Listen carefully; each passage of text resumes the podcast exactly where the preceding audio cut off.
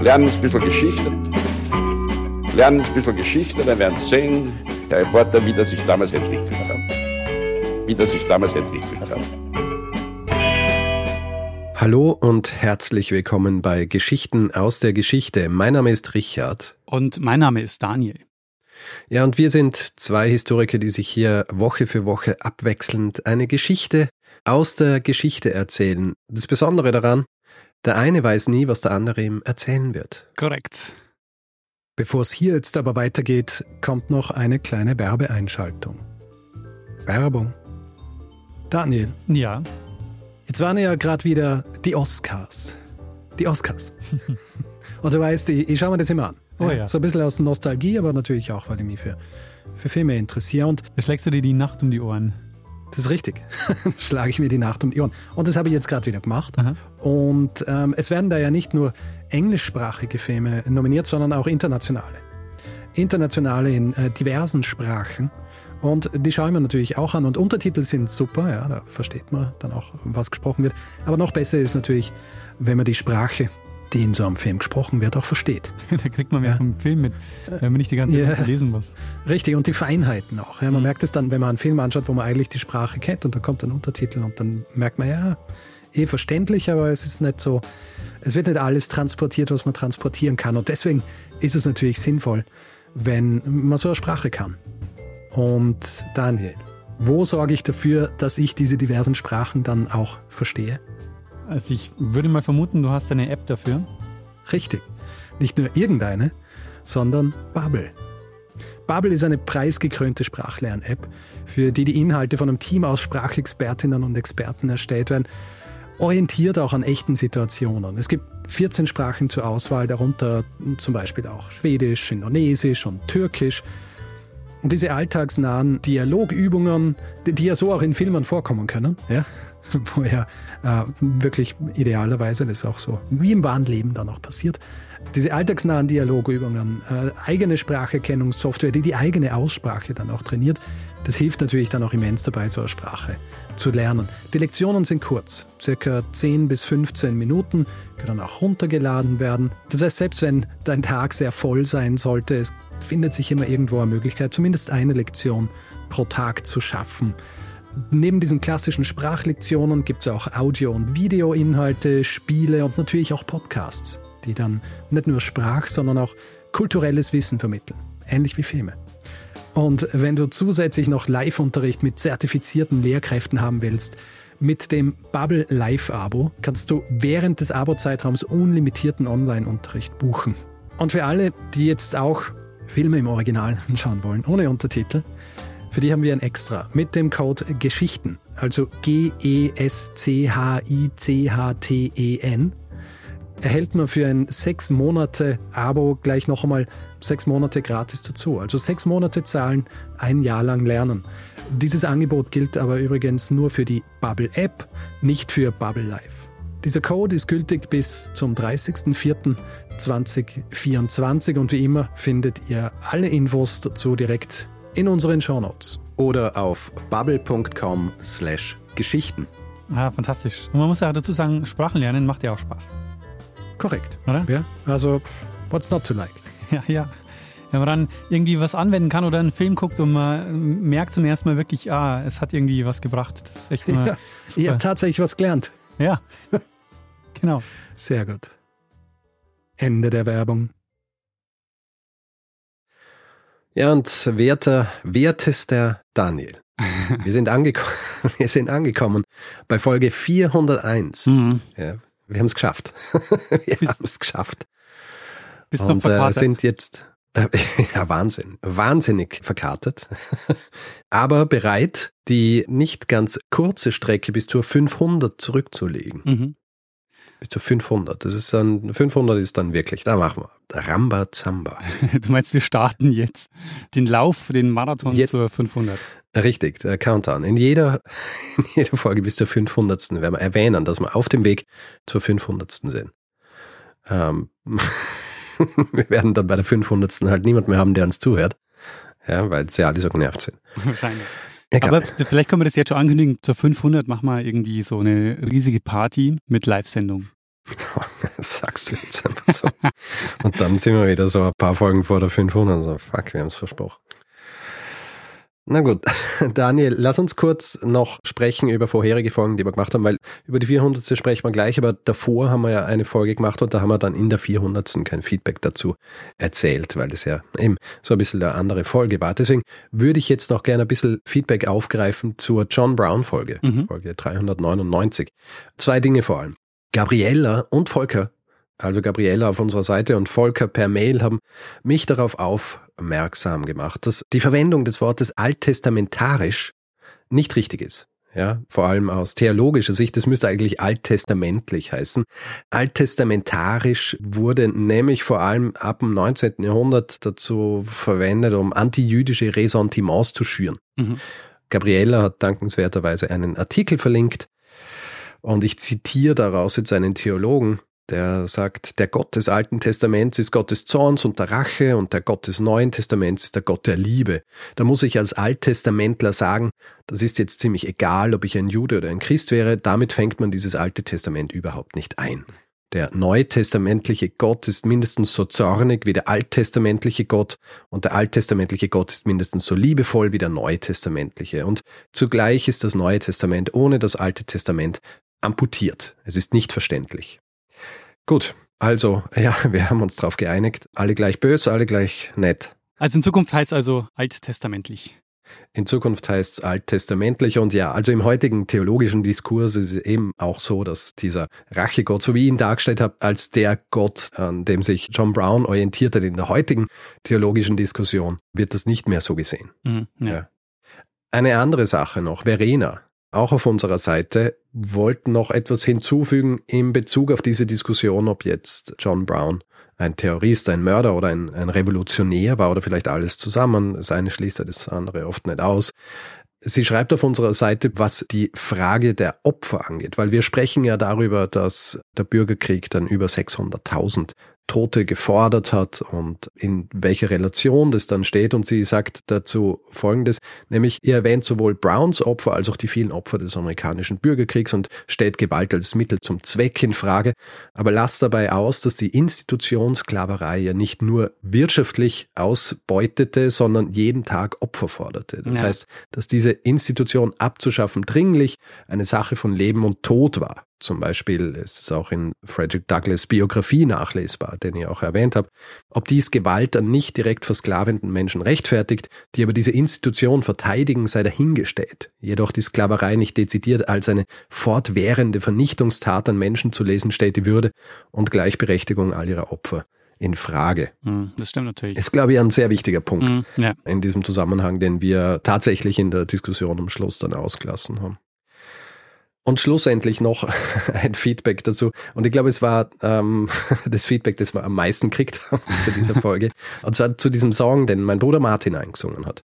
John Browns Body. Äh, viele Leute waren begeistert davon und ich habe es eh dann einige Tage später auf Twitter schon geschrieben, aber jetzt auch für alle, die das nicht mitbekommen haben und diesen Song gern hören wollen und dazu nicht ständig die Episode starten wollen und bis zum Schluss durchscrollen. Es gibt diesen Song jetzt auch als MP3 auf unserer Seite. Einfach auf geschichte.fm gehen, in den Beitrag zu dieser Folge klicken und in den Show Notes ist dann der direkte Link zu dieser MP3 zu finden. Fantastisch, sehr gut.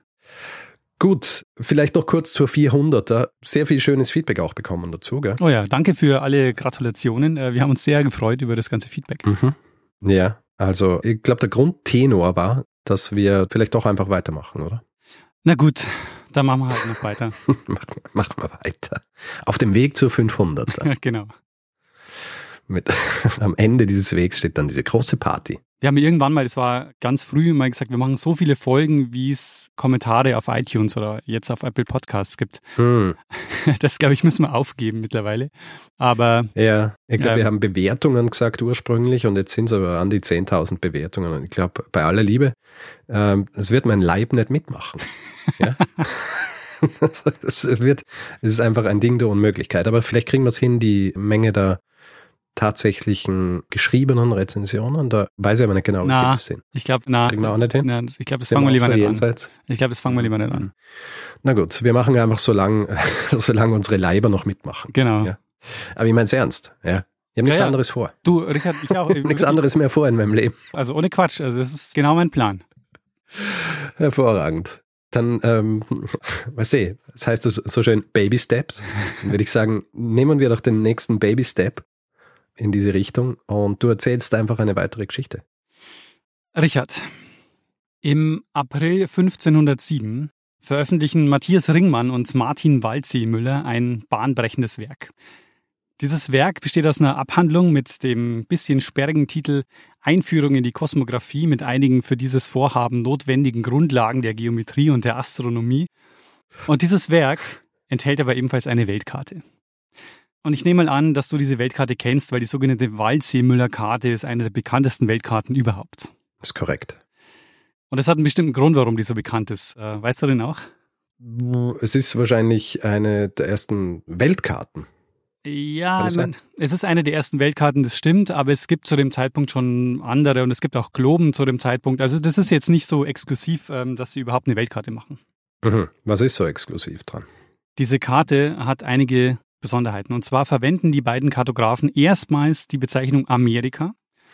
Mhm. Und was dazu kommt, diese Weltkarte zeigt erstmals auch den Kontinent so als eigenständigen Kontinent eingezeichnet auf dieser Weltkarte. Und er zeigt eben auch erstmals den Pazifik im Grunde. Okay, das heißt die andere Seite, weil ich habe ja vor kurzem eine Folge gemacht, wo es auch darum gegangen ist, jetzt mal von Europa nach Nordamerika über den Atlantik, aber da hat es ja auch Karten gegeben, wo man ein bisschen Land gesehen hat, aber quasi bis zur anderen Seite hat es nie gereicht. genau, wir werden darüber nämlich gleich noch ein bisschen reden, allerdings für eine andere Zeit. Du weißt wahrscheinlich, nach wem sie den Kontinent benennen, oder? Warum sie ihn Amerika nennen? Amerigo Vespucci.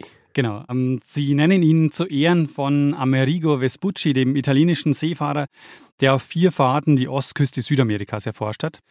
Und die ersten beiden Male ist er für den spanischen König unterwegs und dann für den portugiesischen König. Und diese Walze-Müller-Karte wird in den USA auch so als eine Art Gründungsurkunde gefeiert. Also so der Taufschein Amerikas. Mhm. Es ist insofern lustig, dass Sie sie jetzt als die Gründungsurkunde der USA sehen, weil streng genommen meinen Sie eigentlich Südamerika auf dieser Karte. Also Aha, Nordamerika war ja auch, Vespucci war ja auch im Grunde an der Küste Brasiliens unterwegs und so. Also die kannten ja Nordamerika noch nicht. Mhm. Ursprünglich waren von dieser Karte so um 1000 Stück im Umlauf, aber wie das so ist, sie gerät in Vergessenheit und erst 1901 taucht wieder ein Exemplar auf. 1901. 1901. Hm. Und zwar in einer Bibliothek in Schloss Wolfegg. Und da hat der Jesuitenpater Josef Fischer das einzige erhaltene bekannte Exemplar der Karte gefunden. Ha. Aber haben die nicht ständig kopiert? Ja, irgendwann war es schon bekannt, dass diese Karte existiert hat und auch Humboldt zum Beispiel macht sich dann auf die Suche nach dieser Karte, aber sie finden keine mehr. Mhm. Und die USA buhlen dann wirklich lange um diese Karte und die darf dann erstmal nicht verkauft werden, weil es ist quasi deutsches Kulturgut und setzt sich sogar dann Gerhard Schröder dafür ein, dass die Karte in die USA verkauft werden darf. Und tatsächlich 2001, also 100 Jahre nach dem Fund, ist es dann soweit, die Karte wird in die USA verkauft. Was glaubst du, was haben Sie dafür gezahlt? Wie viel hat die Karte gekostet? Was hat die Karte gekostet? Ich würde sagen 30 Millionen Dollar. Äh, so viel war es nicht. Es ist aber trotzdem das teuerste Kartenwerk der Welt und hat 10 Millionen Dollar gekostet. Hm. Das ist ja ein Bargain. ein Schnäppchen.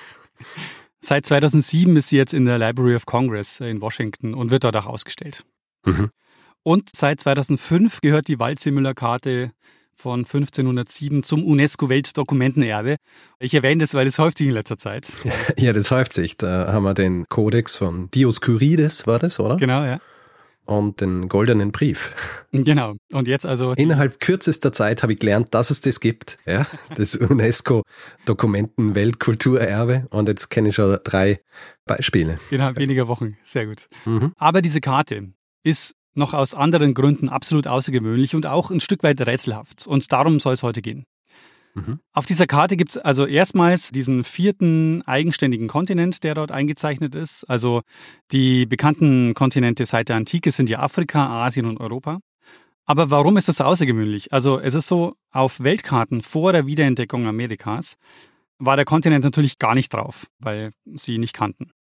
Und dann nach der Wiederentdeckung Amerikas wird er erstmal so eingezeichnet, dass Amerika und Asien miteinander verbunden sind. Also das ist so eine, Amerika ist so ein Anhängsel an Asien. Mhm. Warum das so ist, werden wir uns gleich genauer anschauen. Aber es ist so, die meisten Darstellungen zu der Zeit Waldseemüllers und auch später, noch einige Jahrzehnte später, wird Amerika als Anhängsel Asiens dargestellt. Und es gibt eben keinen Ozean zwischen Asien und Amerika. Also die Ausmaße des Pazifiks, die werden noch völlig verkannt. Mhm. Dabei ist ja der größte, Genau. der größte Ozean der Welt. Und dabei ist es der größte Ozean. Das hat im Wesentlichen zwei Gründe und die schauen wir uns gleich genauer an. Und das hat auch politische Konsequenzen, weil diese Vorstellungen von der Welt, die sich die da machen, das hat eben erhebliche Konsequenzen. Mhm. Und Kolumbus dachte ja zum Beispiel sein Leben lang, dass er in Indien gelandet ist. Mhm. Und auch in seinen späteren Karten gibt Walzemüller die Darstellung von Amerika als eigenständigen Kontinent wieder auf. Also er hat offenbar bei der Walzemüller-Karte von 1507 gar nicht gemerkt, dass er richtig gelegen ist. Ach.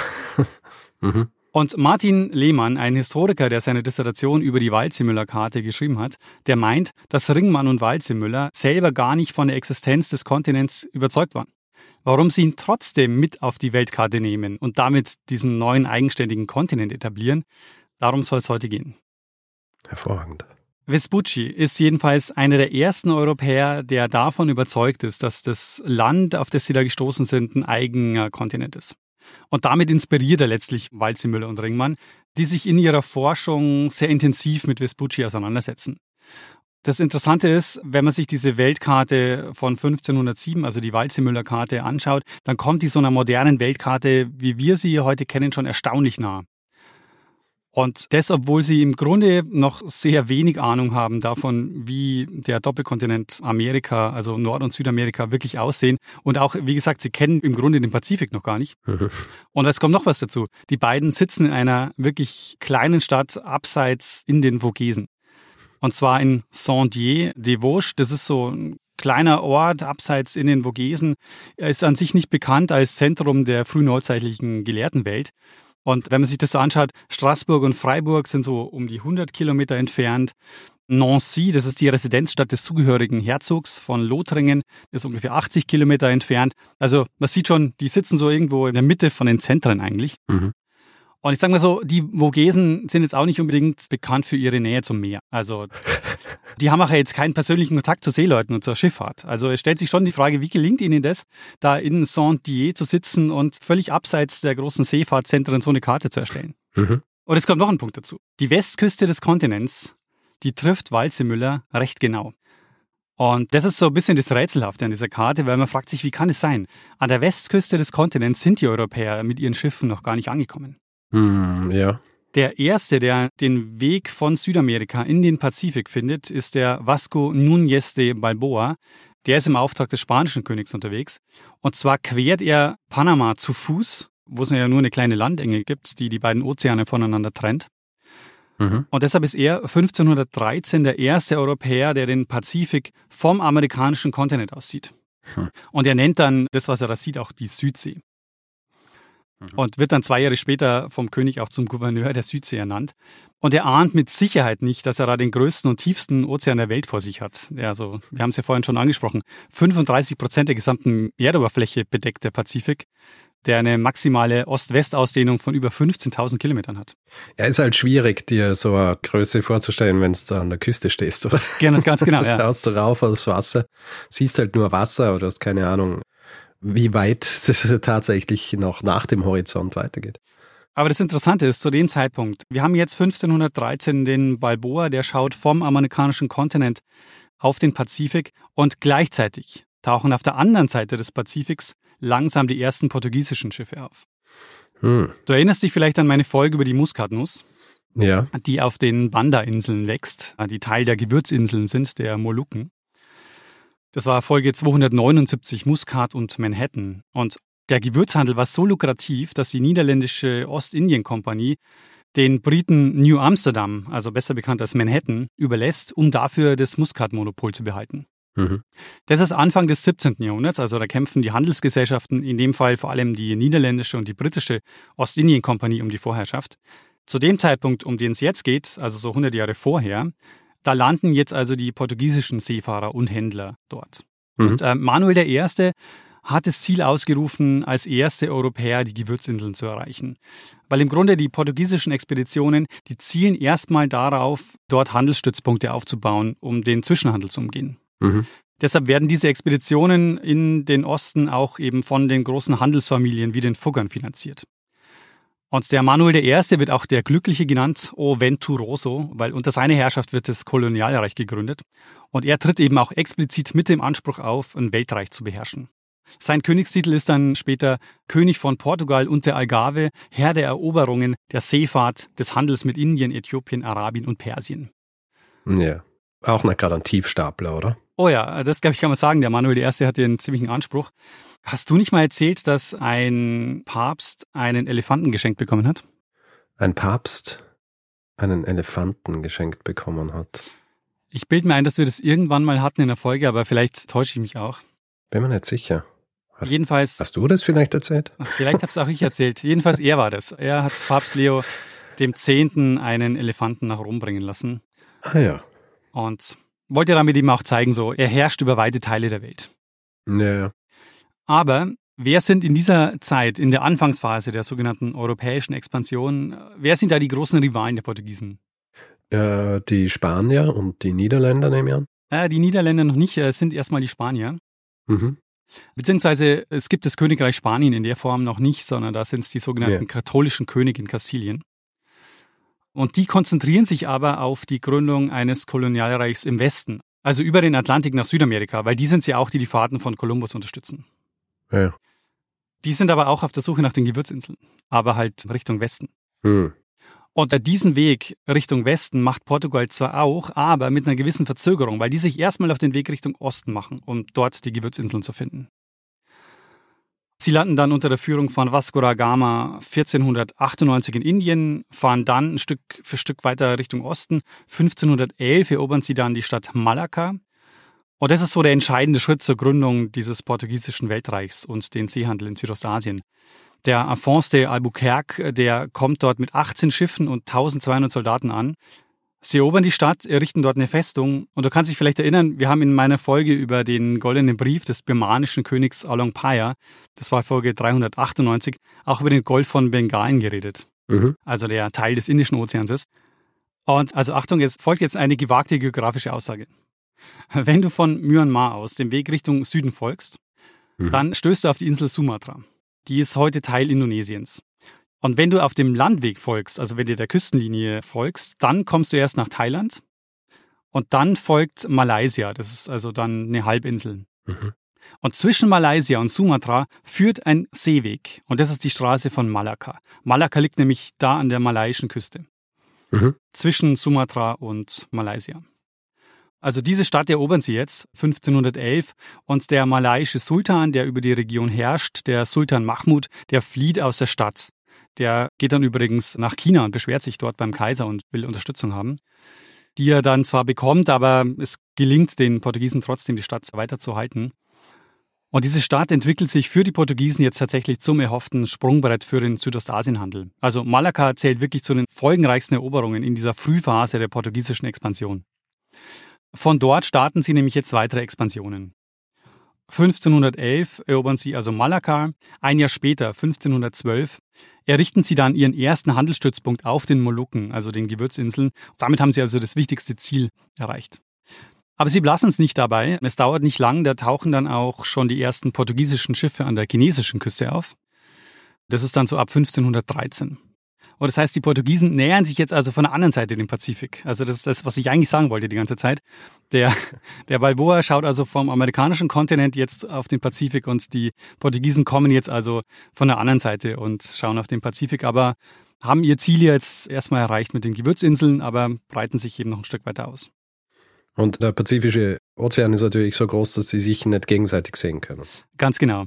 Aber, das ist jetzt das Interessante, und da kommt dann später auch die Waldsimüller-Karte mit ins Spiel. Sie können sich nicht sehen, aber die Portugiesen haben die ganze Zeit das Gefühl, gleich kommen die Spanier ums Eck. Okay.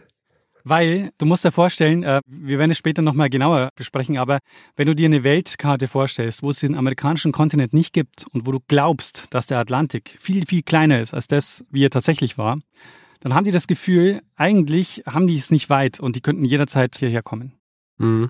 und uns die Molukken streitig machen. Beide, also sowohl die Spanier als auch die Portugiesen, schauen jetzt also auf den Pazifik Und die ersten, die jetzt dann wirklich Südamerika umsegelt haben, waren dann die Spanier unter dem portugiesischen Seefahrer Ferdinand Magellan. Mhm. Und jetzt nähern wir uns langsam dem politischen Aspekt der Waldsee-Müller-Karte, den ich jetzt auch schon ein bisschen angedeutet habe. Magellan wird von der spanischen Krone losgeschickt, um die Westroute zu den Gewürzinseln zu finden. Hm. Also diese Sorge, von der ich da gerade erzählt habe, die ist auch nicht unbegründet. Also die Spanier haben das ja wirklich vor. Ja. Und daher quert er also mit seiner Expeditionsgruppe erst den Atlantik, arbeitet sich dann an der Ostküste Südamerikas Richtung Süden und umsegelt dann aber nicht den südlichsten Punkt Südamerikas, also Kap Horn. Das gelingt erst 100 Jahre später durch niederländische Seefahrer. Sondern er findet eine schiffbare Passage ganz im Süden, ähm, die heute nach ihm benannt ist, die Magellanstraße. Mhm. Im November 1520 erreichen sie dann den Pazifik und den queren sie dann auch. Den queren sie einfach so. Den queren sie dann, dauert ein paar Wochen und es ist ja auch so, dass diese Expedition, Magellan überlebt ja auch nicht. Also er selber ist ja auch gar kein Weltumrunder, auch wenn diese Weltumrundung ihm immer zugeschrieben wird. Und die geht schon mit erheblichen Verlusten einher, diese Weltumsegelung. Also von den ursprünglich gestarteten Seeleuten überlebt nur ein kleiner Teil. Hm. Ist ja auch noch die Hochzeit des Skorbut, oder? Absolut, genau. Ja, ja. Da haben sie noch kein Gegenmittel gefunden. Ganz genau. Aber, das ist einer der entscheidenden Punkte, auf die ich hinaus will, die umfahren jetzt zwar Südamerika, aber mit der Westküste Südamerikas beschäftigen die sich natürlich nicht, sondern die umsegeln den Kontinent und fahren dann einmal über den Pazifik. Mhm. Das war 1520. Die Waldsee-Müller-Karte wird 1507 fertiggestellt, zu einer Zeit also, wo die Europäer den Pazifik noch gar nicht erreicht haben. Hm. Und trotzdem ist Amerika als eigenständiger Kontinent eingezeichnet und die Westküste erstaunlich gut getroffen. Und jetzt wird es, glaube ich, Zeit, dass wir uns mal genauer mit der Herstellung der Karte beschäftigen. Die beiden sind nämlich nicht zufällig in Saint-Dié in den Vogesen, sondern werden dorthin eingeladen, um Mitglied zu werden in einem gelehrten Zirkel, dem Gymnasium Vosagense. Mhm. Und die sind da, wie schon gesagt, eigentlich wenig ab vom Schuss, aber Saint-Dié hat innerhalb Lothringens eine wichtige Stellung, weil es ist das Zentrum des Silber- und Bleibergbaus. Es ist aber trotzdem erstaunlich, dass sich dort um 1500, auch nur für ganz kurze Zeit, ja, trifft sich dort eine Gruppe an Gelehrten, Dichtern und Künstlern, die versammeln sich da, bilden so einen Gelehrtenzirkel. Und dieser Gelehrtenzirkel, ja, aus diesem Gelehrtenzirkel entsteht jetzt also diese Waldseemüller-Karte. Unterstützt wird das Ganze tatkräftig, auch finanziell, durch den Herzog René II. Aber entscheidend ist jemand anderes vor Ort, nämlich der Vautrin Lü. Und der Vautrin Lü der ist nicht nur Priester dort, sondern herzoglicher Sekretär und Berater und der ruft auch diesen Gelehrtenzirkel ins Leben. Mhm. Und der Ringmann und Walzemüller, die sollen eigentlich an einem anderen Kartenprojekt arbeiten, nämlich sie sollen die Neuedition der Geografie des Ptolemäus herausbringen. Mhm. Und Neuedition heißt, die sollen das Wissen der Antike ergänzen durch die neuen Erkenntnisse der portugiesischen und spanischen Seefahrer. Ja, das ist äh, auch so, wie ich es beschrieben habe bei der Folge zu High Brazil. Genau. Weil da ist ja auch so drum gegangen, dass man von Ptolemäus äh, noch so viele Informationen gehabt hat, aber die hat man natürlich dann ergänzen müssen um das, was man jetzt äh, seither auch gelernt hat. Ganz genau. Und das sollen jetzt die beiden machen. Also Ringmann und Walzimüller sind dafür jetzt engagiert worden, weil beide haben sich sehr intensiv mit Vespucci auseinandergesetzt und der ist jetzt so ihre große Referenz, mit dem sie das antike Wissen ergänzen sollen. Und vielleicht so noch ein paar Worte zu Ptolemäus. Der ist ja der bedeutendste antike Geograf und Kartograf. Lebt so um 100 nach der Zeitenwende, die längste Zeit in Alexandria. Und von ihm sind drei Werke erhalten. Die Astronomie, eins zur Geografie und eins zur Astrologie. Und die waren in Europa bis zur frühen Neuzeit im Grunde die wissenschaftlichen Standardwerke zu diesen Themen. Von ihm sind aber selber keine Karten erhalten, aber es gibt eine recht ausführliche Liste mit Orten, die zu der Zeit bekannt waren. Also alle Orte, die zu Ptolemäus-Zeiten bekannt waren, die hat er in diese Liste gegeben. Mhm. Mit dieser Geographia setzt er also wirklich Maßstäbe. Also zum Beispiel ist seine Definition der Breitengrade bis heute gültig. Also dass der Äquator 0 Grad hat und die Pole dann mit plus bzw. minus 90 Grad. Mhm. Und einer der entscheidenden Punkte für uns, also für die Walzemüller-Karte, ist, dass die Geografie historisch der erste bekannte Versuch ist, die Kugelform der Erde durch eine Kartenprojektion, also das bedeutet als zweidimensionale Darstellung, korrekt wiederzugeben. Mhm. Und dabei beschäftigt er sich natürlich auch mit der Frage, wie groß diese Kugel denn überhaupt ist. Und die zwei bekanntesten antiken Gelehrten, die den Erdumfang berechnet haben, sind Eratosthenes und Poseidonius. Der Eratosthenes von Kyrene ist lange Zeit Leiter der Bibliothek von Alexandria. Der lebt so um 270 vor der Zeitenwende. also nochmal deutlich früher als Ptolemäus. Mhm. Und entscheidend bei ihm ist also nicht nur die Berechnung des Erdumfangs, sondern der hat auch die Idee der Ökumene. Und diesen Begriff musst du dir auf jeden Fall schon mal merken, der wird wichtig jetzt dann gleich. Die Ökumene bezeichnet den bekannten und besiedelten Teil der Erdoberfläche. Also in dem Fall von ganz im Westen Europas bis dann eben Osten Asiens. Mhm. Und er berechnet eben den Erdumfang und das ziemlich genau, was halt sensationell ist, wenn man bedenkt, dass der vor über 2000 Jahren den Erdumfang fast korrekt berechnet hat. Mhm. Allerdings gelangt dieses Wissen nicht zu Ptolemäus. Der nimmt nämlich die Berechnungen von Poseidonius und Poseidonius lebt 150 Jahre später. Der berechnet ihn aber zu klein. Also sein Wert ist zu gering. Mhm. Und weil jetzt aber das antike geografische Wissen erstmal durch Ptolemäus überliefert wird, also das Wissen der Antike über die Geografie kommt nach Europa eben über den Ptolemäus und der verwendet aber eben den Poseidonius. Das bedeutet eben, dass dieser zu geringe Wert erstmal über lange Zeit Lehrmeinung war in Europa. Also die Seefahrer um 1500 wie Kolumbus, die gehen von einem viel geringeren Erdumfang aus. Also ich habe so Zahlen gefunden, man geht davon aus, dass Kolumbus wohl so von 30.000 Kilometern ausgeht, statt 40.000 Kilometern, wie es tatsächlich ist. Hm. Also nicht ganz unwesentlich, dieser Unterschied. Ja, kann für die Seefahrt ziemlich fatal sein, wenn man da einfach mal 10.000 unterschlägt. Und das hat Auswirkungen auf die Kartendarstellungen, wie wir gleich sehen werden, weil wenn du 10.000 Kilometer weniger Umfang hast, hast du auch weniger Platz, zum Beispiel um einen Ozean einzuzeichnen. Ja. Ringmann und Walzemüller sind für den Lü, der ja eine Neuedition der Ptolemäus-Karte plant, die perfekten Kandidaten, ja, weil die sich intensiv mit den Transatlantikreisen von Amerigo Vespucci beschäftigt haben. Und es ist so, also der Amerigo Vespucci, der hat ja vier Reisen nach Südamerika unternommen und von seiner dritten Reise, die dauert von Mai 1501 bis September 1502, als er da zurückkommt, schreibt er einen Brief an den florentinischen Adligen Lorenzo di Pier Francesco de Medici. Und in diesem Reisebericht schreibt Vespucci davon, dass er überzeugt ist, dass hier eine neue Welt entdeckt wurde. Der Brief geht auch als Mundus Novus Brief in die Geschichte ein. Und er schreibt eben, es muss sich hier um einen neuen Kontinent handeln, der zwischen Europa und Indien liegt. Und dieser Brief wird 1503 auf Latein übersetzt und veröffentlicht und wird zu einem Bestseller, der in der gelehrten Welt wirklich die Runde macht. Und Ringmann hat gerade einen Text publiziert, wo er die Angaben Vespuccis mit Ptolemäus verglichen hat. Deshalb war er natürlich so der ideale Kandidat jetzt für den Lü, um ihn nach Saint-Dié zu holen.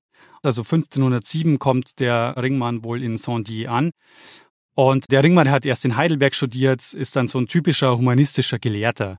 Also der beschäftigt sich mit ganz vielen unterschiedlichen Themen, neben der Geometrie und der Kosmographie, zum Beispiel auch mit der Dichtkunst. Kosmographie mhm. vielleicht noch. Kosmographie ist so die Wissenschaft von der Beschreibung der Erde und des Weltalls. Also das wurde auch in der Zeit noch so ein bisschen gleichgesetzt. Also Geografie war im Grunde nicht nur die Beschäftigung mit der Erde, sondern man hat eben versucht, immer so Vergleiche zu ziehen mit der Astronomie und der Geografie. Man hat eben versucht, die Erde und das Weltall also als eins zu denken. Mhm. Der lebt dann auch in Paris, wo er Mathematik und Philosophie studiert, geht dann nach Straßburg und dort wird dann der Lü auf ihn aufmerksam, der ihn dann für sein ehrgeiziges Kartenprojekt nach Saint-Dié holt. Ist so ein klassischer Renaissance-Man. Genau, ja, genau. Ein klassischer humanistischer Gelehrter, genau. Und auch den Walzemüller holt er jetzt also nach Saint-Dié und über dessen Leben wissen wir aber nicht besonders viel. Also der ist so in den 1470er Jahren geboren, wächst in Freiburg auf, wo er dann auch studiert. Wir wissen über seinen Vater, den Konrad Walzemüller, dass er als Metzger gearbeitet hat und dann irgendwann in den Rat der Stadt gewählt wurde. Aber im Juni 1492 wird der dann ermordet, also der Vater. Huh.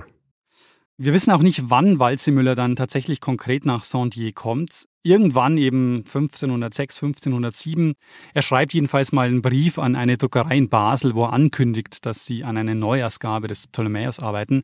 Man kann aber davon ausgehen, dass er zu dem Zeitpunkt schon länger vor Ort ist, weil eben dieses große Kartografieprojekt auch eine Weile dauert. Und wir werden auch gleich sehen, er hat sehr viele Karten dafür studiert und als Vergleich herangezogen. Also das hat eine Weile gedauert. Mhm. Der Herzog von Lothringen, der René II., ist wie Lü ein großer Kartografie-Fan und nutzt jetzt seine Kontakte zu den europäischen Adelshäusern, um an die aktuellsten Karten und das neueste Wissen der Seefahrer zu kommen. Und das ist jetzt auch der Grund, also nur so ist es erklärlich, dass die in den Vogesen sitzend so ein Werk stemmen können. Was man noch dazu sagen muss, die Waldseemüller-Karte ist eigentlich ein ganzes Paket. Also die besteht aus mehreren Teilen. Die besteht aus einer Schrift, also so einer Einführung in die Kosmographie. Die wird von Ringmann beigesteuert, wo er die astronomischen und geografischen Grundlagen erklärt. Dann aus einer Schrift, wo die Fahrten von Vespucci geschildert werden. Und dann gibt es eben noch die Weltkarte von Walzemüller. Die ist ungefähr drei Quadratmeter groß. Die besteht aus zwölf Teilen, die man so aneinander legt. Und dann besteht das Ganze noch, also der vierte Teil ist noch so ein kleiner Faltglobus, den man eben so ausschneiden kann und dann eben so auf eine Kugel legen kann. Ein Faltglobus. Genau. Sehr gut. Und deshalb eben die Waldseemüller-Karte ist im Grunde genommen dieses ganze Paket von Faltglobus, Karte und eben diesen beiden Schriften, die das Ganze ergänzen. Mhm. Das ist wie so eine Deluxe Edition eigentlich. Ja, ganz genau. Also ist, man merkt schon, das ist echt auch für die damalige Zeit echt ein Mammutprojekt, was die da stemmen. Wenn man jetzt über Karten redet, muss man natürlich auch über Projektionen reden. Ich habe das vorhin schon angedeutet. Die Kugelform der Erde ist nicht verzerrungsfrei zweidimensional darstellbar. Hm. Es gibt äh, drei Prinzipien. Richard, welche sind es? Drei Prinzipien von was? Der, der Darstellung. Also ja, natürlich, sehr gern. Hat das irgendwas mit Mercator zu tun? Ja, das hat mit Mercator zu tun, weil Mercator sich für eines dieser Prinzipien entscheidet. Ja, ja, ja bitte. ich könnte es natürlich, aber ich möchte jetzt hier nicht ähm, die Show stehlen, werte Daniel. Also vielleicht machst du es doch. Das ist gut. Ähm, dann mache ich das mal. Also es gibt also drei Prinzipien: die Winkeltreue, die Flächentreue oder die Längentreue. Und alle drei kriegt man gleichzeitig nicht hin. Hm. Also das heißt, entweder sind die Winkel der Meridiane, also der Breiten- und der Längengrade korrekt, oder ist die Fläche korrekt, die man darstellt, oder die Länge ist korrekt. Aber du kannst nicht alle drei gleichzeitig darstellen, mhm. also korrekt darstellen. Und das Problem mit der Projektion, das findet sich sogar schon bei Ptolemäus. Also der schreibt, dass es nicht ganz einfach ist, die Kugelgestalt proportionsgetreu zweidimensional hinzukriegen. Aber er bleibt auch nicht bei der Theorie, sondern entwickelt in seinen Schriften auch konkrete Projektionen. Also Prägend für Walsemüller ist die sogenannte zweite ptolemäische Projektion, die sich durch Flächentreue auszeichnet. Mhm. Und die Walsemüller ist noch weiter verbessert, aber diese Projektionsform ist die Grundlage der Karte. Und wenn man sich die Walsemüller-Karte so anschaut, dann hat die so eine Zwiebelform. Also sieht ein bisschen so aus, als würde man einen Apfel oder eine Zwiebel einmal in der Mitte durchschneiden. Also die Ränder links und rechts, die ziehen sich so ein Stück nach oben. Mhm. Und man ahnt schon, dass die Ränder, die sich so nach oben ziehen, natürlich verzerrt dargestellt werden. Was sich auch auf den neu eingezeichneten Kontinent Amerika sehr stark auswirkt, weil der natürlich links am Rand dargestellt wird. Mhm. Und du hast ja schon Mercator angesprochen. Die Projektionsform, die sich dann später durchsetzt und zum Standard erhoben wird, ist dann die von Gerhard Mercator, die sogenannte mhm. Mercator-Projektion. Das ist so da ist dann keine Flächentreue mehr, gell? Genau, das ist keine Flächentreue mehr. Und zwar ist es so, Mercator, der macht es so Mitte des 16. Jahrhunderts, also ungefähr 50 Jahre nach Walzemüller.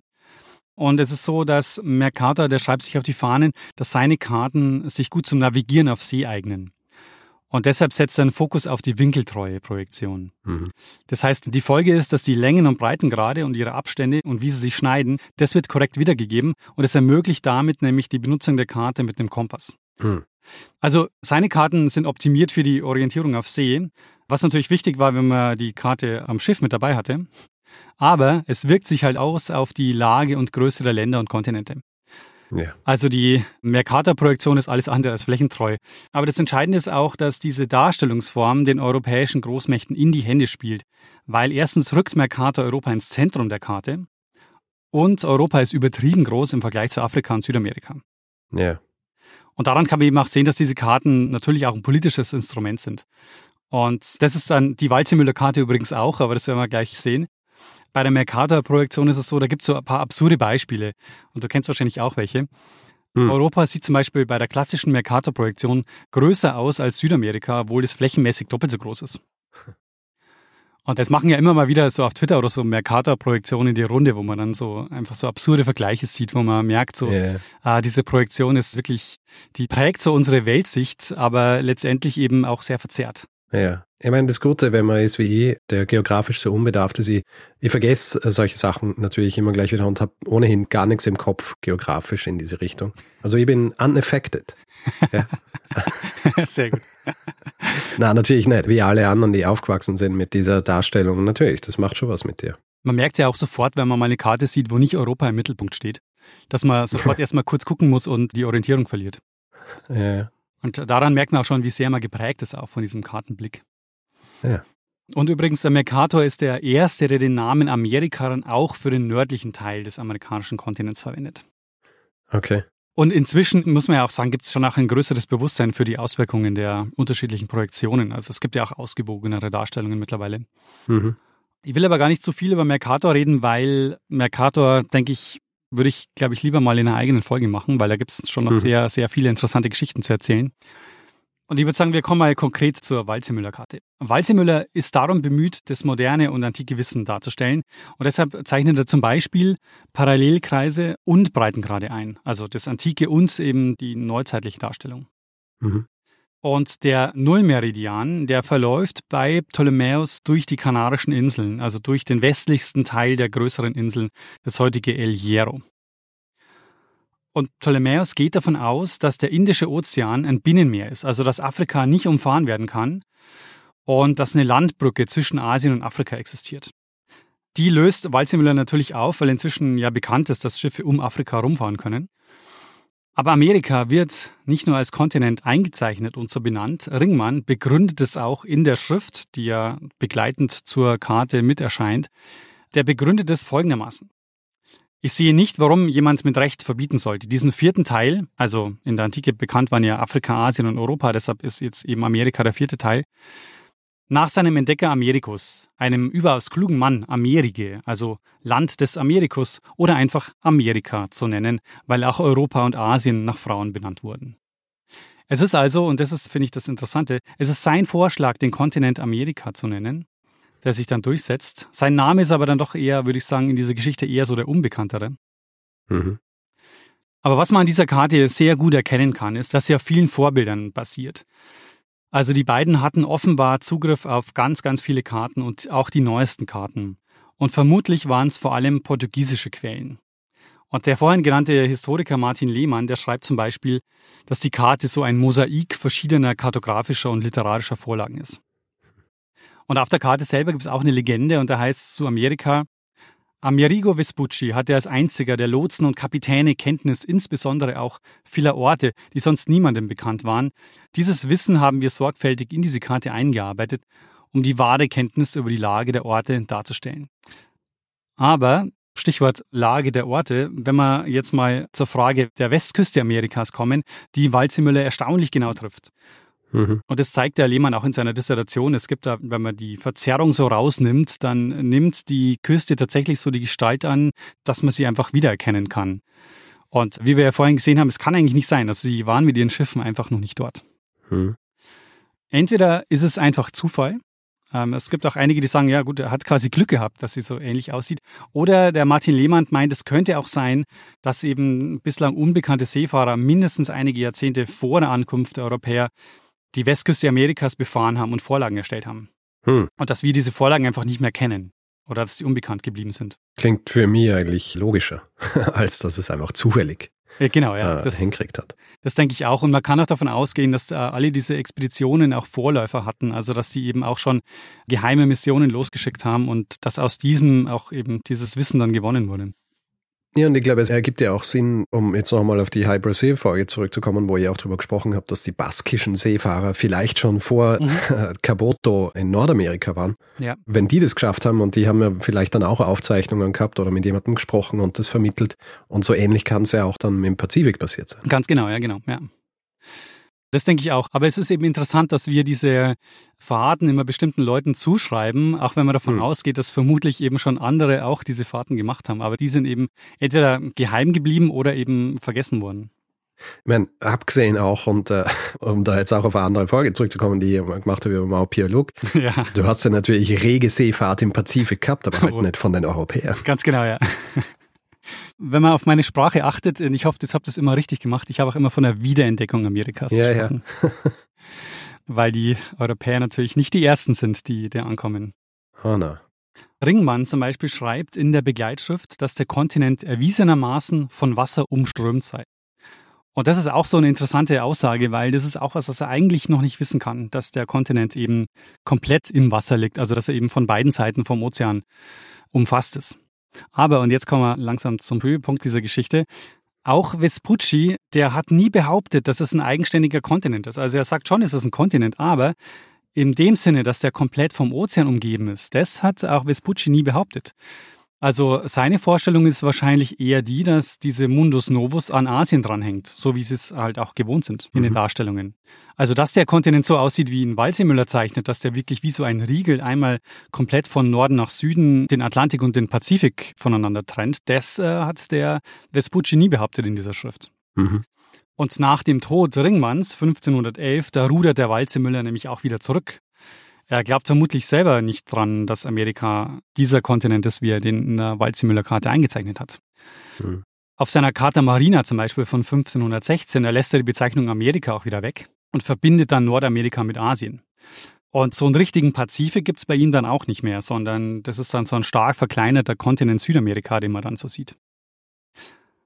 Und jetzt kommt eben der entscheidende Punkt, warum mich diese Geschichte so fasziniert hat und warum ich sie dir auch unbedingt erzählen wollte, weil es ist eben nicht unbedingt die Benennung Amerikas, die diese Karte so interessant oder so spannend macht, sondern in Südostasien zeichnet Walzemüller so eine langgezogene Halbinsel ein, die es nicht gibt. Und diese Darstellung, die findet sich auch bei anderen Kartenwerken der Zeit, die Walzemüller sicher kennt und auch als Vorbilder nutzt.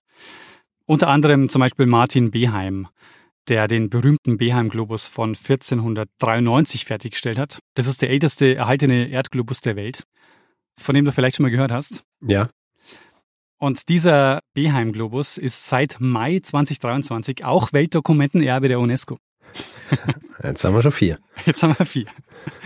Und da findet sich auch diese langgezogene Halbinsel in Südostasien, die es gar nicht gibt. Auch bei Henricus Martellus findet sich das. Der stellt in den 1490ern eine berühmte Weltkarte. Und jetzt kann man sagen, na gut, die wissen es halt nicht besser und verwenden alle dieselbe Vorlage und deshalb kommt da eben diese fiktive Insel mit rein oder diese Insel, die es nicht gibt. Ja. Es könnte aber auch sein, und das ist jetzt das Spannende an der Geschichte, dass es sich dabei um Südamerika handelt. Und den Gedanken muss man mal kurz auf sich wirken lassen. Also du musst dir eine Weltkarte vorstellen mit Europa, Afrika, Asien ohne Pazifik und ohne Nord- und Südamerika. Und jetzt kommen noch zwei entscheidende Punkte dazu. Die Kartografen der Zeit berufen sich beim Erdumfang auf Ptolemäus und übernehmen daher den geringeren Wert. Das heißt, das macht den Atlantik schon mal viel zu klein. Also sie denken eh schon mal, dass Asien viel näher ist, wenn sie gen Westen fahren. Jetzt kommt noch was dazu, und zwar stammt das von dem Martellus. Du kannst dich vielleicht an den Begriff der Ökumene erinnern. Mhm. Der Ptolemäus sagt, die bekannte und bewohnte Welt hat eine Ausdehnung von 180 Grad. Also vom Nullmeridian bei den Kanarischen Inseln sind es bis an den Rand Asiens 180 Grad. Damit bleiben noch 180 Grad für den Atlantik. Der Martellus sagt aber, nee, die Ökumene hat eine Ausdehnung von 270 Grad und damit halbiert er im Grunde den Atlantik. Der hat jetzt nur noch maximal 90 Grad Platz auf der Erde. Also statt einmal um die halbe Welt zu fahren, ist es jetzt nur noch ein Viertel. Und sie gehen eh schon von einem zu kleinen Erdumfang aus. Also es ist da eh praktisch gar kein Platz mehr für einen weiteren Kontinent und noch einen weiteren Ozean.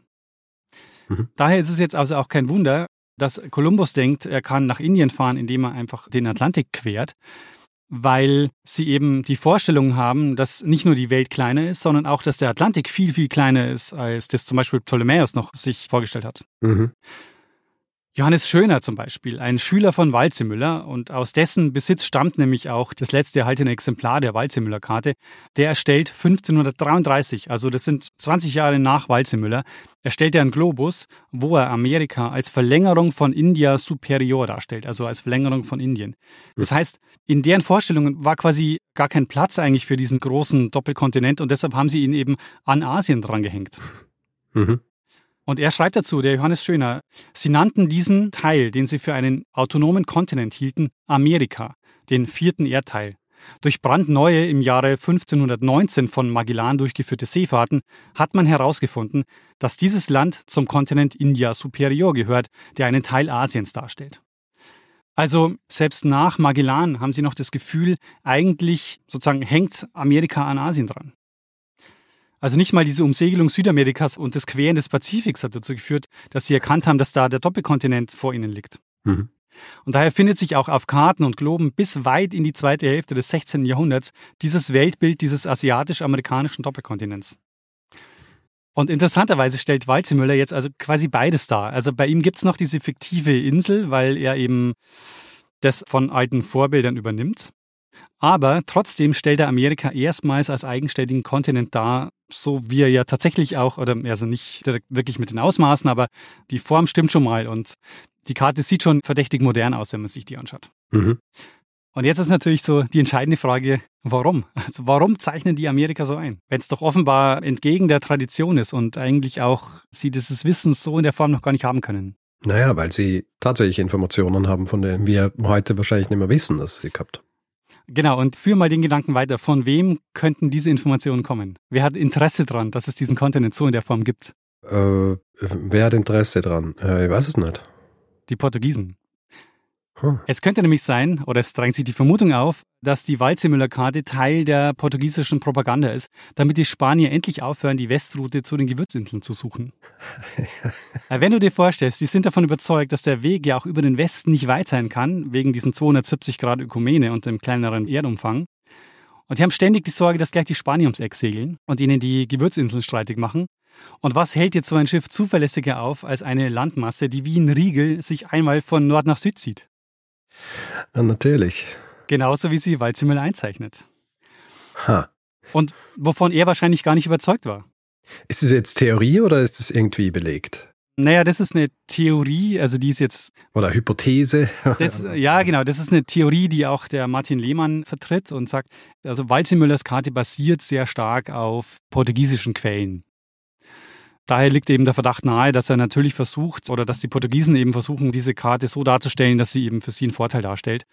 Aber es gibt jetzt nicht den eindeutigen Beleg, dass es wirklich klar ist, dass es hier ein, wirklich so ein Propagandawerk ist. Aber es liegt eben der Verdacht nahe, dass diese Karte eben den Portugiesen in die Hände spielt. Weil es eben schon rätselhaft ist, warum sie das so machen, weil zu der Zeit eigentlich ja, dieses Wissen so in der Form nicht da ist. Also es könnte tatsächlich sein, dass sie aus Propagandagründen einfach aus Versehen richtig geraten haben. Ganz genau. das ist die Idee und es ist so, wir haben ja auch eine Kolumne bei Spektrum, die alle zwei Wochen online erscheint. Mhm. Und alle zwei Monate kommt eine dieser Kolumnen auch ins Heft Spektrum Geschichte. Und Ausgabe 222, die widmet sich ebenfalls dem Thema Waldseemüller-Karte. Und diese Ausgabe heißt Amerika und die Waldseemüller-Karte, der ausgedachte Kontinent, den es wirklich gab. Hervorragend. Ja, es ist genau das, was ich mir gedacht habe. Also, du verfolgst ein Ziel, indem du jemand sagst, schreib das hier rein und dann aus Versehen, ja, gibt es es halt wirklich. Genau. also, das ist auf jeden Fall eine Theorie, die das Ganze plausibel erklären würde. Mhm. Erklärt halt aber noch immer nicht, warum er die Westküste so schön einzeichnet, dass sie mehr oder weniger passen würde, oder? Ganz genau.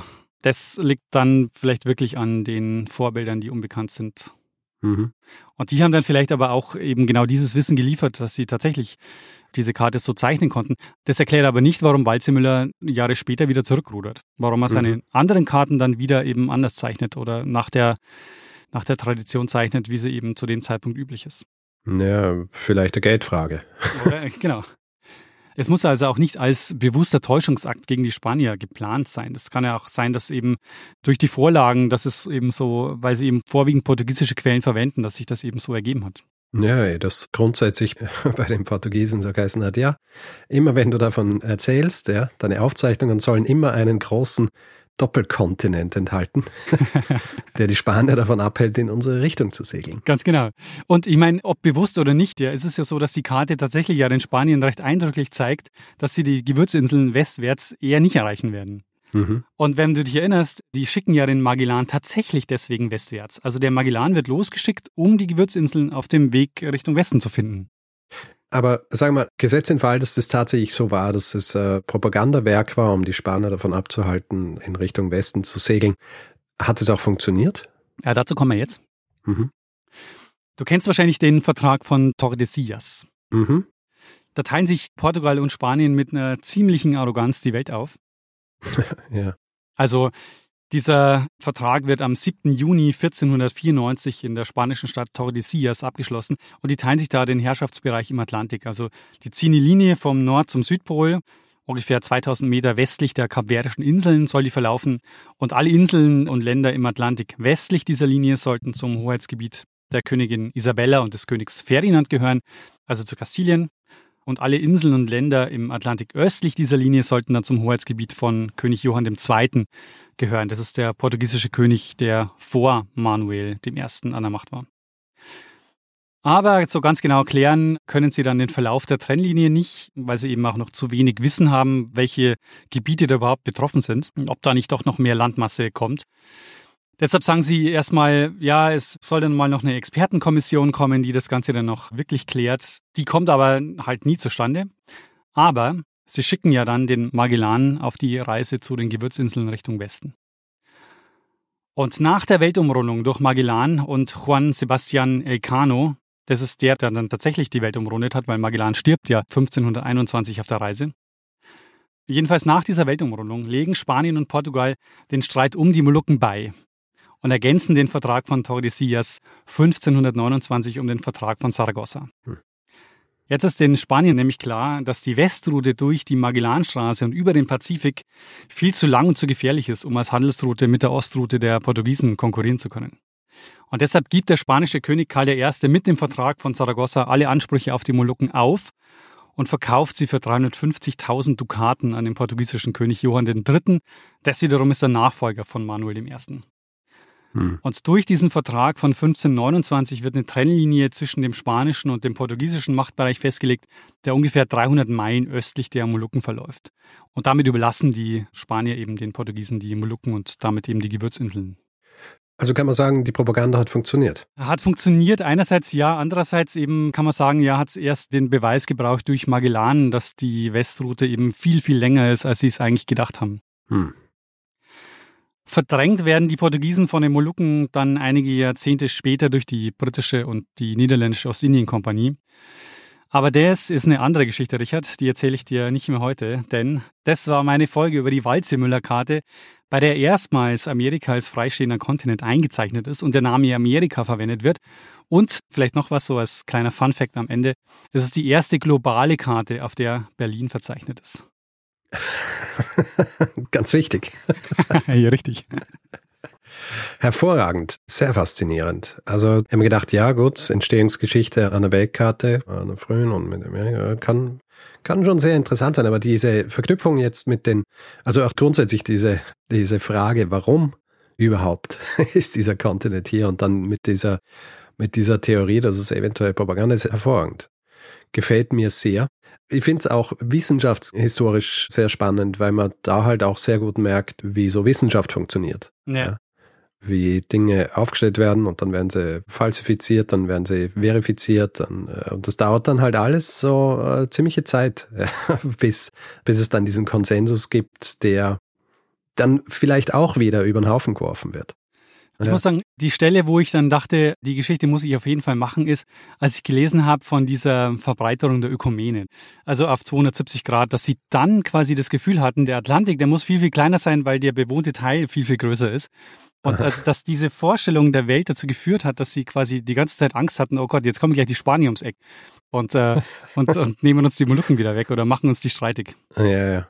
Ich meine, abgesehen davon, dass es ja gar nicht ihre waren. Ja, ja, ja also, ganz genau. Ja. Muss man sich auch immer im Hinterkopf behalten, wenn wir sprechen über die, die europäischen Mächte, die dann in die Welt rausfahren und sich Orte nehmen. So, ja, waren nicht ihre Orte. Ja, ja, ja. ja, ja. Haben sie sich genommen, aber natürlich in dem, in dem Zusammenhang und wenn man es jetzt in diesem Framework betrachtet, ergibt es natürlich Sinn, ja, wie groß dann die Angst der Portugiesen war.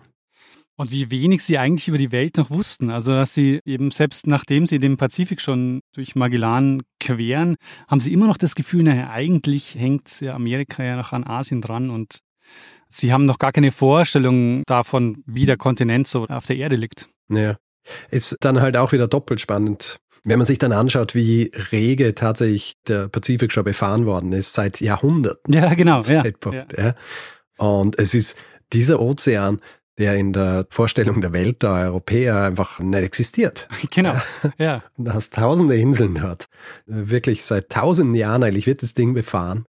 Und in Europa ist man so clueless, dass man, wenn man, in, dass man, wenn man am einen Ende des Pazifiks ist, Angst hat, dass die Spanier gleich ums Eck kommen. Das ja. ist echt interessant. Ne? Also, das sagt äh, viel über das, über das Selbstverständnis Europas aus, aber auch über die Ahnungslosigkeit. Ja. Absolut, ja, genau. Also da gibt es seit Jahrtausenden eine Kultur des Fahrens über den Ozean. Mhm. Und sie haben da im Grunde den größten Teil der Erdoberfläche vor sich, weil der bedeckt 35 Prozent der Erdoberfläche. Der ist riesig. Hm. Ja. Also ich persönlich glaube ja, dass es nicht völlig außergewöhnlich ist, dass Kontakt auch tatsächlich dann zu zum Beispiel polynesischen Seefahrern existiert hat, die eventuell dann auch auf Aufzeichnungen oder nicht Aufzeichnungen oder Informationen über die Beschaffenheit dieses Ozeans weitergegeben haben. Ja. Ja, ja. Aber kann man natürlich gleichzeitig auch vorstellen, dadurch, dass sie keine Europäer waren, sind diese Dinge natürlich oft verworfen worden ja. und sind dann nicht eingeflossen in die, in die Karten der ehrwürdigen europäischen Geografen. Ja. Das glaube ich auch, ja. Also da gab es sicher auch Kontakt und es gab sicher auch, das hätte sicher auch noch mehr Wissen gegeben, das aber einfach dann entweder nicht aufgenommen wurde oder eben auch verloren gegangen ist in der Zwischenzeit. Mhm. So ein bisschen das Schwierige an dieser Geschichte ist, dass die europäische oder dass diese Wiederentdeckung Amerikas ja auch so als, als Heldengeschichte erzählt wird. Also du hast diese großen Namen, Magellan, Kolumbus und Vespucci. Und die werden eben so hochgehalten und gefeiert als diese großen Entdecker. Mhm. Und ähm, letztendlich ist die Geschichte aber halt viel, viel komplexer. Und also wie soll ich sagen, das war ja auch viel, viel mehr Wissen vorhanden und es gab ja auch andere Vorläufer, die aber in Vergessenheit geraten sind. Aber sie werden eben trotzdem als diese Helden stilisiert, die da diese Ja. Reise gemacht haben. Und noch dazu kommt ja auch, sie waren ja auch nicht alleine, sondern die waren, es waren ja immer mehrere Schiffe, es waren ganz viele Seeleute dabei, Ja. die natürlich auch alle komplett in Vergessenheit geraten sind. Das ist äh, Mhm. schwierig. Also ich würde sagen, das Heldenhafte daran ist, dass sie heldenhaft vorangegangen sind, um Europa zu zeigen, wie ahnungslos es eigentlich ist. ja. Also im Vergleich. Ja, du, Ja. immer wieder denke ich mir in dem Zusammenhang wirklich so dieses Selbstverständnis, wir sind hier in Europa und wir machen uns jetzt quasi die Erde untertan und wir glauben, wir wissen eh alles und äh, nur um dann halt drauf zu kommen, ja, wir wissen eigentlich so wenig, dass wir ungefähr 35 Prozent des, des, der Oberfläche der Erde ignorieren. Ja? Und das führt aber nicht zu Selbstzweifeln, sondern das führt eher zu mehr Selbstbewusstsein, dass sie das Ganze, keine Ahnung, noch stärker kolonisieren dann später. Ja. Sehr gute, sehr gute Geschichte, Daniel. Ich danke dir. Literaturmäßig hast du ja schon, wie heißt der? Lehmann? Genau, Martin Lehmann, der hat 2010 die Dissertation veröffentlicht, die da heißt Die Kosmographie Introductie Matthias Ringmanns und die Weltkarte Martin Walzemüllers aus dem Jahr 1507, ein Meilenstein frühneuzeitlicher Kartografie. Sehr gut. Wir haben ja das Heft von Spektrum Geschichte schon angesprochen, also das ist Ausgabe 222. Das heißt eben Amerika und die Waldseemüller-Karte, der ausgedachte Kontinent, den es wirklich gab. Und das glaubst du, Richard, in diesem Heft ist natürlich auch eine unserer Kolumnen. Welche Geschichte ist drin? Welche Geschichte ist drin? Ähm, ich weiß es nicht. Also ich krieg's ja immer und lese durch, aber ich weiß nicht, welche dann. Also ich merke nicht, welche unserer Kolumnen dann übernommen worden ist. Ist auch eine fiese Frage, kannst du natürlich nicht wissen. Es ist die Kotze-Affäre. Ah, die Kotze-Affäre. Sehr gut. Ähm, Und vielleicht noch zur Ergänzung, äh, Hinweis habe ich dazu bekommen von Tobias und von Uwe. Vielen Dank euch beiden. Ja, vielen Dank. Gut. Gäbe wahrscheinlich noch viel, das man dazu sagen kann. Oh ja, Aber ich denke, jetzt ist eigentlich ein guter Zeitpunkt gekommen, um den Feedback-Hinweis-Blog zu machen, oder? ich würde auch sagen, den Rest packe ich ins Buch. Sehr gut. Wer Feedback geben will zu dieser Folge oder anderen, kann es per E-Mail machen. Feedback at geschichte.fm. Kann auch direkt auf unserer Seite kommentieren, geschichte.fm. Da kann man unter jedem Beitrag kommentieren. Auf den diversen Social Networks sind wir auch. Twitter, Facebook, Instagram. Dort heißen wir Geschichte FM. Auf Mastodon, dem Open Source dezentralen Netzwerk sind wir ebenfalls. Einfach geschichte.social in einen Browser eingeben, landet man direkt auf unserem Profil. Und wer uns reviewen will, Sterne vergeben und all solche Dinge, kann das zum Beispiel auf Apple Podcasts machen oder auf panoptikum.social oder grundsätzlich einfach überall, wo man Podcasts bewerten kann. Wer an Merch interessiert ist, kann am besten vorbeischauen unter geschichte.shop. Und es gibt zwei Möglichkeiten, diesen Podcast werbefrei zu hören. Die eine Möglichkeit ist bei Apple Podcasts, da gibt es den Kanal Geschichte Plus. Und bei Steady gibt es den Kanal zu kaufen für 4 Euro im Monat. Da findet ihr alle Informationen unter geschichte.fm slash steady. Wir bedanken uns in dieser Woche bei Laura, Oliver, Günther, Sofian, Sebastian, Martin, Judith, Markus, Felix, Christian, Mike, Elisabeth, Stefanie, Kai, Silat, Lena, Lisa, Andreas, Achim, Oliver, Thomas, Dennis, Annika, Martin, Steve, Florian, Nicola und Christopher. Vielen, vielen Dank für eure Unterstützung. Ja, vielen herzlichen Dank. Tja, Richard, dann äh, würde ich sagen. Ja, würde ich sagen, machen wir das, was wir immer machen. Geben wir dem einen das letzte Wort, der es immer hat. Bruno Kreisky. Lernen ein bisschen Geschichte. Lernen ein bisschen Geschichte, dann werden Sie sehen, Herr Reporter, wie das sich damals entwickelt hat. Wie das sich damals entwickelt hat. Ist dann der direkte Link äh, zu dieser MP3 zu finden. Zu dieser, diesem MP3. Zu dieser MP3-Datei, denke ich. Oder? Zu dieser Datei. das ist gut. Ja. Es ist ja wie mit der, mit der Leberkäse-Semmel. Ja. Das ist ja der Leberkäse, Mhm, mhm. aber es ist die Semmel. Das stimmt. Aber das ist auch einfach. Man sagt einfach die Leberkässemmel. Ja. Ich glaube, wir beenden diese Diskussion jetzt. Sonst kriege ich noch Hunger und dann äh, fängt mein, mein Bauch wieder an zu Ah ja. grummeln. Oh ja, das wollen wir nicht. das, Das das ist nicht gut.